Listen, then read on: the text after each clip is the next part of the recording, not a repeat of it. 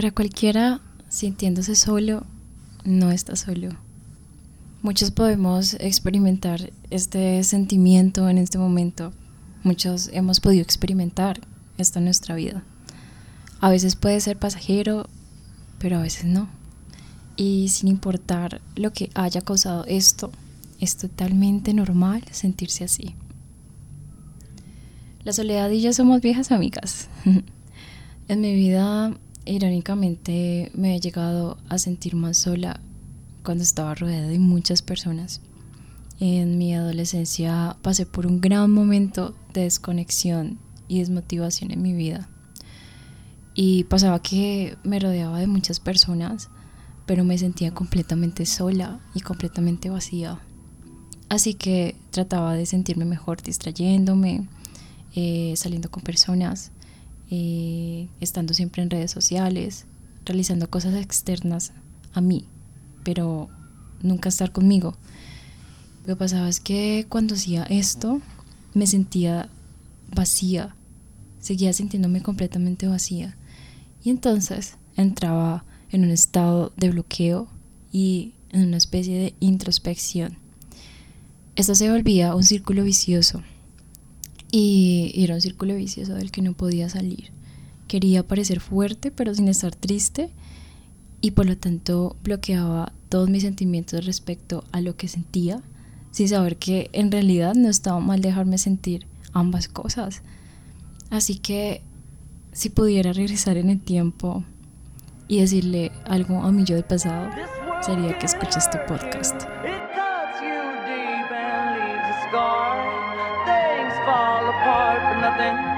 Esta semana estuve pensando mucho sobre lo que significa estar solo o lo que significaba sentirse solo. Y en realidad hay una gran diferencia y es que sentirse solo es una respuesta emocional y es un sentimiento que todos tenemos, mientras que estar solo es un estado físico de no estar con cualquier otra persona. Ahora, la soledad también es algo que sucede en tu mente, mientras que estar solo es algo que podemos observar.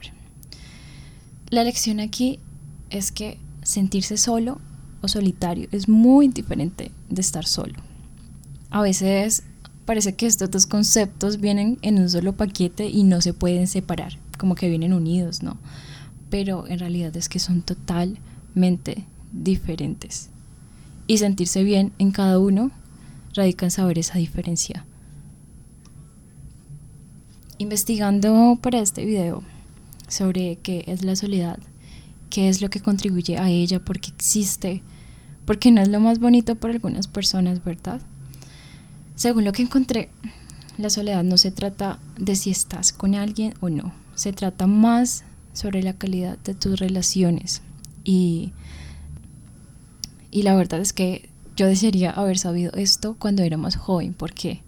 Porque esto me habría ayudado a reformular, me habría ayudado a remodelar la forma en que lidié con muchos de mis problemas en la vida. La soledad no necesariamente está solo en la ausencia física de otras personas. No solo tiene que ver con que no hayan otras personas a tu lado.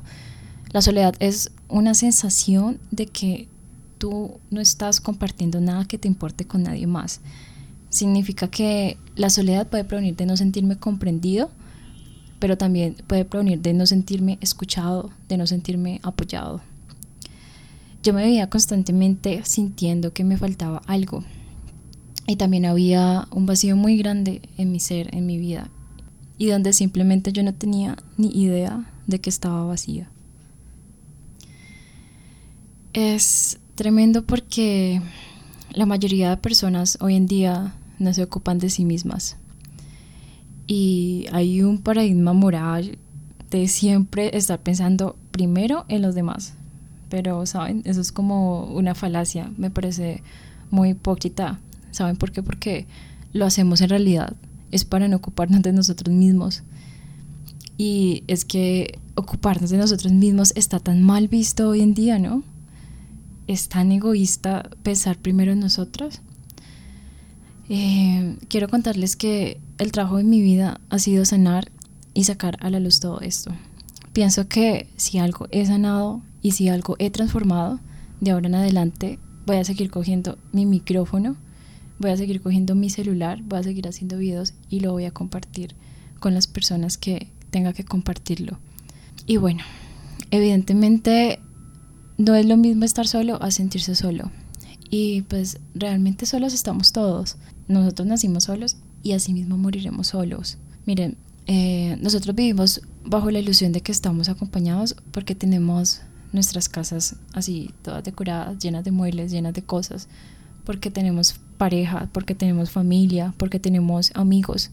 Pero esto oculta la realidad real de que estamos solos. Ahora, sentirse solo. tú puedes vivir solo, tú puedes trabajar solo, puedes viajar solo y no sentirte solo, ¿verdad? O puedes estar tremendamente acompañado y sentirse completamente solo. Ahora, para entender por qué es tan difícil permanecer en soledad, quiero hablarles de cuatro tipos de soledad. Hay distintos autores que hablan de distintos tipos de soledad, pero yo escogí a el líder en educación y liderazgo por Javi Salica. Esos son los cuatro tipos de soledad que él plantea. Entonces encontramos la primera, que es la soledad estándar.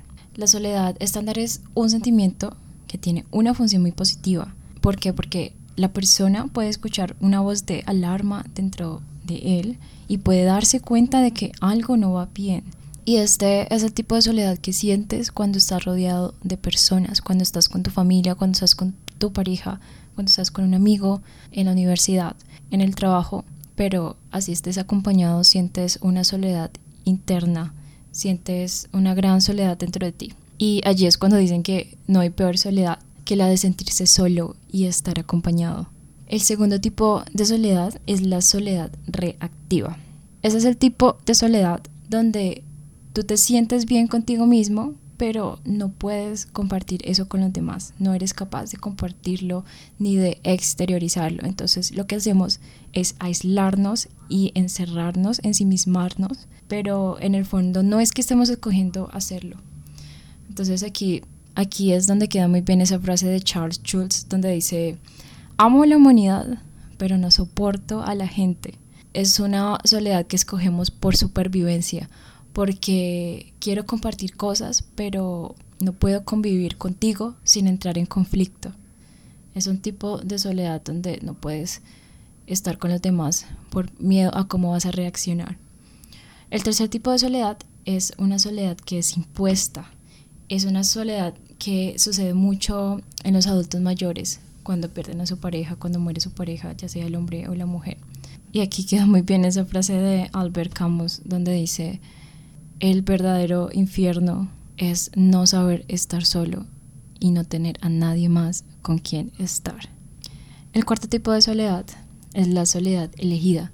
Esta es la soledad a donde deberíamos llegar cada uno de nosotros. Esta es la soledad ideal. Es una soledad que deberíamos disfrutar. Este, según, eh, según este autor que planteó estos cuatro tipos de soledad, esta es una soledad positiva. ¿Por qué? Porque es una soledad que surge cuando tú empiezas a disfrutar de estar a solas contigo mismo, disfrutas de hacer planes como si fueras tu mejor amigo, como si fueras tu mejor amiga. Y son esos momentos de introspección donde la soledad se convierte en un bien necesario para poder sumergirte en el mundo interno que eres tú. El autor del libro Walden, Henry David, eh, cuenta una experiencia tremenda porque él pasa dos años y dos meses aproximadamente completamente solo en un bosque solo para experimentar lo que es la verdadera soledad. Y en base a esto, él saca una conclusión en su libro. Y él dice, jamás hallé compañera más sociable que la soledad. Entonces, esta es la soledad ideal a la que deberíamos llegar. Pero para llegar a esto debemos entender varias cosas. Primero, hay unas etapas previas para poder aprender a amar esta soledad. Y hay unos síntomas, unas características y vivencias que deberíamos entender del por qué no nos gusta la soledad. Lo primero eh, puede ser algo fuerte para algunas personas, pero el primer trauma que vimos es el trauma del parto. Desde que nacemos, todo esto tiene que ver. Y todo esto radica desde el momento de nuestro nacimiento. Aquí lo que sucede es que se produce una herida de nacimiento, es una herida de separación, experimentamos una desconexión de lo que es estar en el vientre de nuestra madre. Estábamos acogidos, estábamos en nuestro lugar de refugio, donde nos sentíamos protegidos, nos sentíamos en paz. Por decirlo así, nos sacan de nuestra hábitat. Entonces imagínense la desconexión tan dura que tenemos. Entonces nos sacan al mundo exterior y automáticamente entramos en modo supervivencia entramos en un modo de defensa donde veníamos de tener afecto, seguridad y esto se convierte en un proceso totalmente doloroso. No sé, esto me lleva a imaginar cuando nace un bebé prematuro. ¿Se imaginan el nivel de desconexión tan grande que tiene el bebé de su madre cuando le cortan el cordón umbilical? Y tiene que enfrentar el mundo solo y un niño prematuro que tiene que estar en una incubadora por tanto tiempo no me imagino el nivel de desconexión tan grande, de inseguridad que puede llegar a sentir en su vida. La segunda etapa que tiene que ver eh, con todo este proceso es que después de que pasamos todo esto del trauma del parto, tenemos que empezar a vivir lo que es la destrucción de la autoestima, lamentablemente. En nuestra vida, cuando empezamos el proceso de la adolescencia, de lo que es la preadolescencia a la juventud, hay algo que ocurre y es esta fractura del amor propio. Y esta fractura del amor propio se da principalmente por la falta de acompañamiento emocional de nuestros padres. Eh, lo que sucede es que los padres tratan a sus hijos como los trataron los padres de ellos.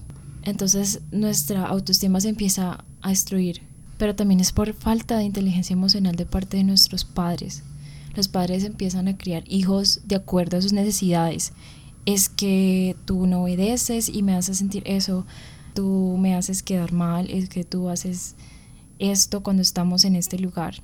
Entonces los padres obligan a los hijos a comportarse como un adulto en un restaurante cuando ni siquiera ellos saben cómo se deben comportar. O sea, nos obligan a ser adultos desde que estamos niños falta mucha inteligencia emocional, hoy en día falta mucha educación emocional, tanto de los padres como desde el ámbito eh, educativo en los colegios. Y yo creo que responsabilidad también es sanar tú como padre. Si tú estás pensando tener un hijo, primero sana. Primero sana todos tus traumas de la infancia, sana todos tus traumas de la adolescencia, porque entonces, ¿qué es lo que vas a impartir en tus hijos? ¿Cómo vas a tener la autoridad de imponer algo que tú no tienes dentro de ti? Es como cuando una persona infeliz quiere ayudar a alguien a que sea feliz. ¿Cómo vas a dar lo que no tienes? Esto, yo creo que esto es un problema social que tenemos nosotros como especie. Los jóvenes de hoy en día, los adolescentes de hoy en día, son suicidas en potencia son suicidas en potencia, son adictos a todo, son adictos a las redes sociales, son adictos a no sentir la realidad de lo que hay en sus vidas. Y muchas personas de estas se encierran en su habitación y es lo que sucede normalmente, que los hijos hacen algo malo y los padres automáticamente, vete a tu cuarto, no quiero que salgas, vete solo a tu cuarto. Entonces siempre es eso. Entonces, ¿cómo no van a sentir una frustración tan grande? Eh, haciendo que estar solo sea un castigo cuando no debería ser así. Hay una incomunicación con los padres. ¿Y cómo vas a acompañar a tus hijos en sus procesos de sanación si tú no has sanado el tuyo? Es tremendo. Esto es tremendo porque definitivamente uno se da cuenta de que la madurez no la da ni las canas ni las arrugas. La madurez la da realmente la transformación y la transformación te la da la sanación. La sanación te la da el autoconocimiento, pero lamentablemente esto nunca lo han incluido en los planes de educación, o por lo menos que yo sepa, no lo han incluido. La tercera etapa de la que les quiero hablar es vacío y sufrimiento. Ustedes dirán que yo soy muy exagerada, no sé, pero esta es una sociedad llena de curitas, esta es una sociedad llena de máscaras, llena de filtros, llenas de parches, de parchecitos por todas partes porque entonces, ¿qué hacemos el día que le quitemos la televisión, las redes sociales, los restaurantes, las discotecas, la música las personas? ¿Qué pasa el día que quitemos los libros, la presencia de las demás personas? ¿Qué pasa si llegamos a encerrar a una persona completamente sola en una habitación vacía? Cuando encierras a una persona en una habitación vacía, a la media hora te vas a dar cuenta de que esa persona va a estar suplicando ayuda para salir a toda costa. ¿Por qué? Porque es que no soportamos la idea de estar con nosotros mismos. Preferimos evadir, estar con nosotros, con agentes externos, con estos parchecitos a toda hora, para no ver lo que hay dentro de nuestro interior, para ver nuestro yo. La cuarta etapa es algo que se llama búsqueda de afecto. Esto lo vemos mucho cuando tenemos las relaciones de pareja.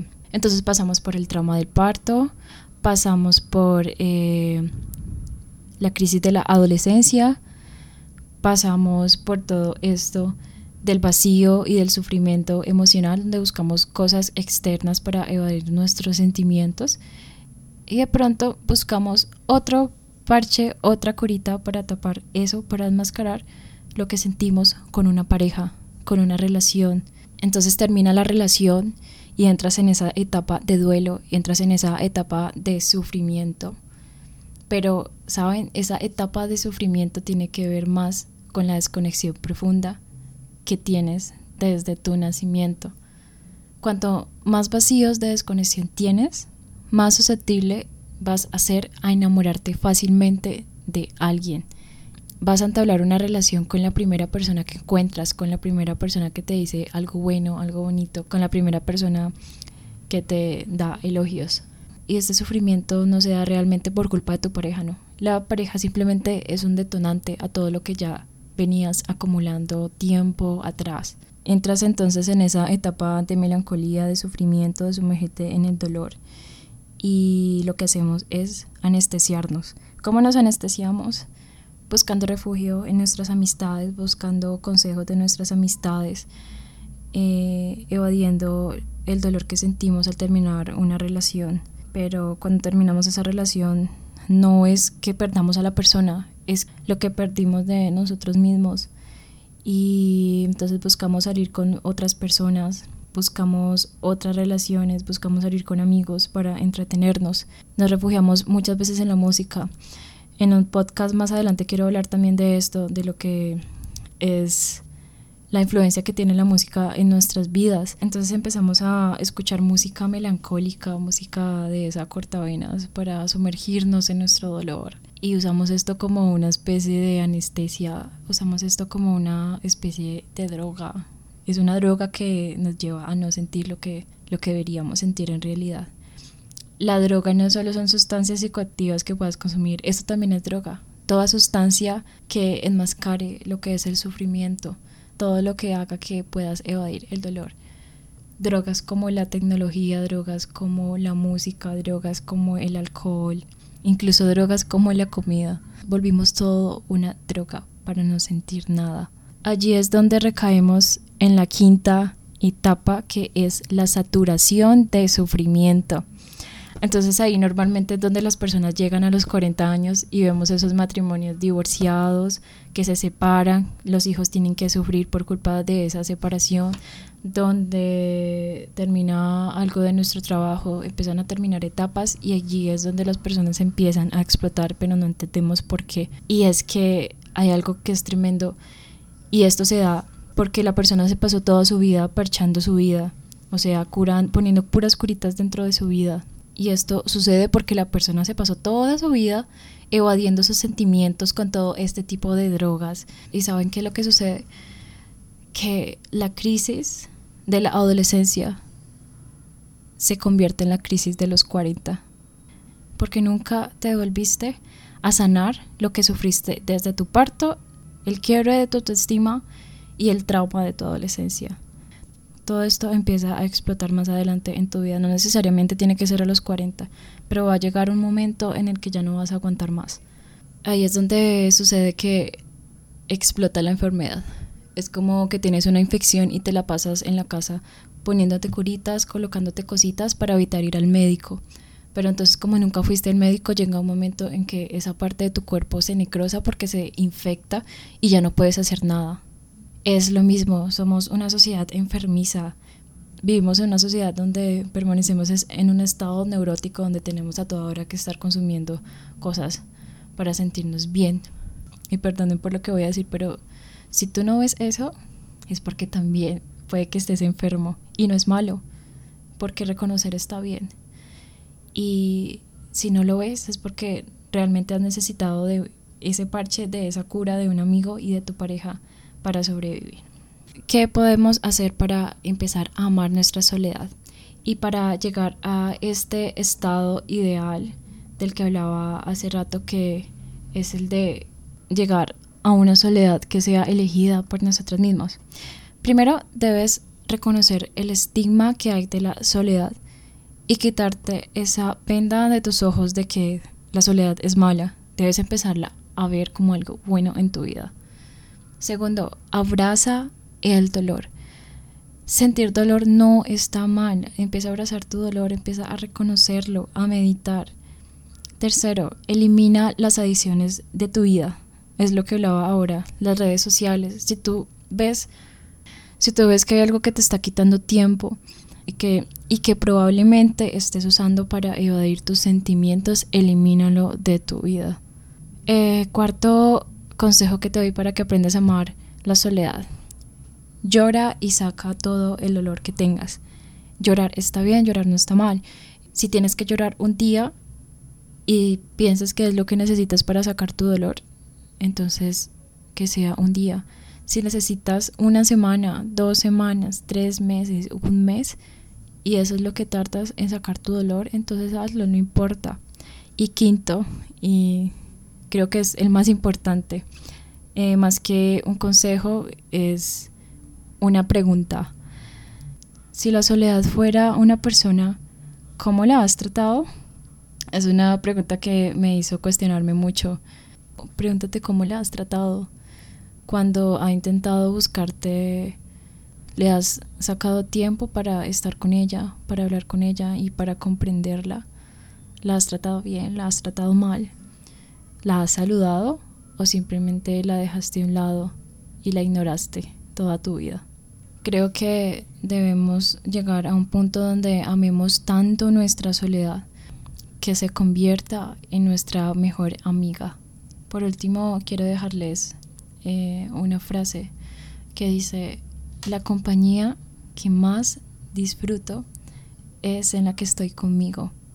Pasa que cuando pierdes a él, entre comillas, al amor de tu vida, esa persona con la que siempre quisiste estar, con la que creías que tenías toda una vida, o la relación que perdiste, cuando extrañas a alguien, realmente al que verdaderamente extrañas es a ti mismo, porque te perdiste en el otro. Así que el verdadero amor de tu vida no era esa persona, el verdadero amor de tu vida eres tú. Y otra frase, me encantan las frases. Detengan la locura del trabajo constante en equipo y vayan al desierto para tener sus propias revelaciones. Los grandes autores en el mundo, los grandes pintores, los grandes artistas, los grandes científicos, encontraron sus propias revelaciones por medio de la divagación de sus pensamientos, por medio de la soledad, porque sabían que la soledad era su mejor amiga y en ella podían encontrar todas las respuestas. De verdad espero que este tema te haya servido para encontrarte a ti mismo o por lo menos para tener una luz en tu vida, una guía o por lo menos para sentirte mejor. Si estás pasando por algún tipo de soledad, si estás pasando por una pérdida, de alguna relación, de algún familiar, algo en tu vida que sientas que no está bien. La idea es que encontremos la paz estando con nosotros mismos. Como dije al principio, nosotros nacemos solos y solos nos vamos a ir. Eh, tenemos miles de cosas alrededor de nosotros, pero deberíamos encontrar el verdadero amor en nosotros mismos. Para el próximo podcast estaré hablando acerca de ansiedad y de redes sociales. Este es un tema que me encanta porque es algo que se estaba viviendo en la actualidad y eh, me hubiera gustado hablar de eso en ese podcast, pero creo que es un tema bastante extenso, entonces no podía juntar los dos temas y se nos iba a hacer demasiado largo este podcast.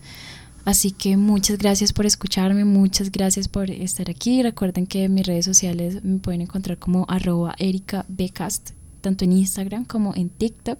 Me encantaría saber en la cajita de respuestas de la parte de abajo qué tipo de soledad estás atravesando en este momento.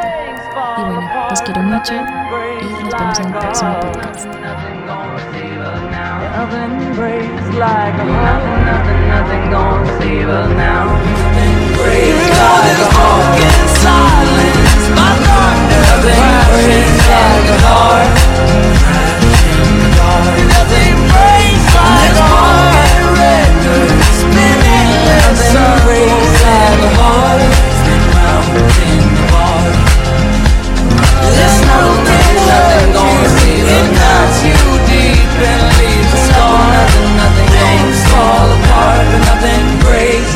the heart.